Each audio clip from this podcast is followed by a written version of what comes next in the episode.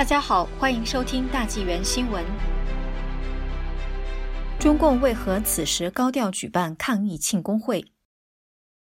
九月八日，中共在北京高调举办最高规格的全国抗击新冠肺炎疫情表彰大会。现任七名中共政治局常委及全部政治局委员，以及中共国务院、人大、政协、军委等机构负责人悉数出席。本次会议的规格之高，堪比十七年前二零零三年在北京举行的非典庆功会。但是不同的是，二零零三年的非典庆功会是在中国大陆最后一名非典患者出院后，且国际上非典病毒也销声匿迹。而今年庆功会的同时，中国大陆乃至世界范围内还有不断新增的武汉肺炎确诊病例。在这种情况下，高规格举办庆功会的确匪夷所思。不惜代价维稳，错失时机。据大陆媒体报道，二零一九年十二月三十日。发烧人，武汉市中心医院急诊科主任艾芬第一个将病人疑似萨斯的病毒检测报告通过微信转发到医生圈，而遭到医院斥责和封口。二零二零年一月，吹哨人眼科医师李文亮因在微信朋友圈分享病毒信息，通知亲朋好友提防，而被公安训诫晋升。在中共动用一切手段隐瞒疫情的情况下。正值中国传统黄历新年期间，武汉作为九省通衢的门户，人员流动频繁，加之武汉当地还在举办系列大型活动，武汉居民就这样在不知情的情况下被人传人，大面积传染，疫情迅速传到了全国乃至世界各地。一月二十三日，中共突然宣布全面封城武汉，封锁一共持续了七十六天。从时间轴上看，从二零一九年十二月三十日报告的首例病例开始，到二零二零年一月二十三日，接近一个月的时间，武汉从爆发地转为重灾区，中共病毒也从初始发现过渡到失控状态。人们不禁会想，为何会错失宝贵时机？中共建政以来，以影响社会稳定为名，维护中共政权安全，不惜代价和成本实施维稳。对新闻报道、自由言论、抗议维权严防死守，清除一切影响中共政权的任何负面信息，消除一切可能威胁中共政权的行为。在重大事件处理上，中共下级政府必须向上汇报，得到上级授权指令后才能执行。出现中共病毒这一重大威胁公共安全的事件之后，作为中共地方政府。首选项就是选择刻意向中国民众隐瞒疫情，疫情因隐瞒延误而错失时机，导致中共病毒全面爆发，进而蔓延到世界各国，肆虐至今。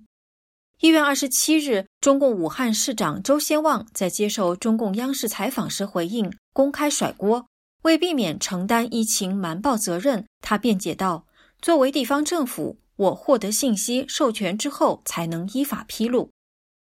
维护中共利益，再提斗争。中国传统文化中的人命关天是对人的生命的珍视，然而中共却对国人的生命漠视，人为的错过了疫情防控的最佳时机，导致中共肺炎全面爆发。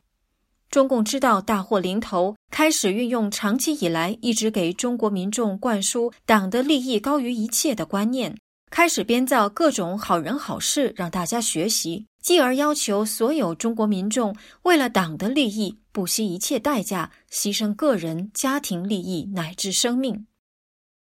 二零二零年三月九日，中共云南省援助湖北省医疗队在湖北救治武汉肺炎一线举行了预备党员集中入党宣誓仪式。这种火线入党行为，分明是让医护人员在一线充当炮灰。此时此刻，中共举办的庆功会想传递给中国民众一个虚幻的谎言：中共已经走出武汉肺炎危机，经济生活重回正轨，抗疫已经取得成功。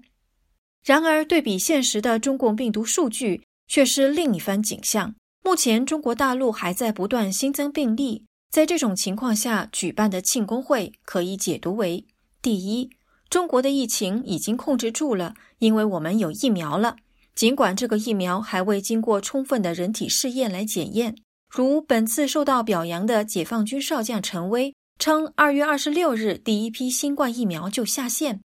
第二，未来的新增病例都是国外输入的。第三，消除民众认为武汉肺炎是从中国武汉爆发的记忆。如本次受到表彰的个人钟南山，他曾经指出，武汉肺炎虽然在中国始发，但不一定发源在中国。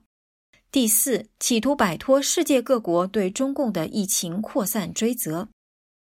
本次庆功会的举行，恰逢美中关系持续恶化和中共联欧盟抗美政策的大失败之际。武汉肺炎疫情不仅加剧了中国经济的严重下滑，而且因为中共权贵利益受损，内斗越演越烈。在这种大背景下，中共党魁习近平在本次庆功会上三十一次提到斗争，要坚持底线思维，增强忧患意识，并发扬斗争精神，敢于斗争，善于斗争，根据形势变化及时调整斗争策略。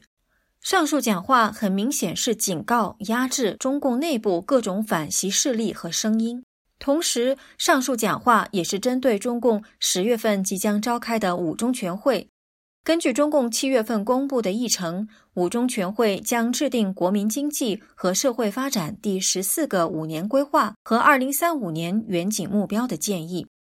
按照中共党的利益高于一切的原则，维护中共党魁的权威是第一选项。自然会把中共党魁习近平最近提出的内循环为主体、国际国内双循环的新发展格局塞入第十四个五年规划之中，并作为中国经济的指导思想。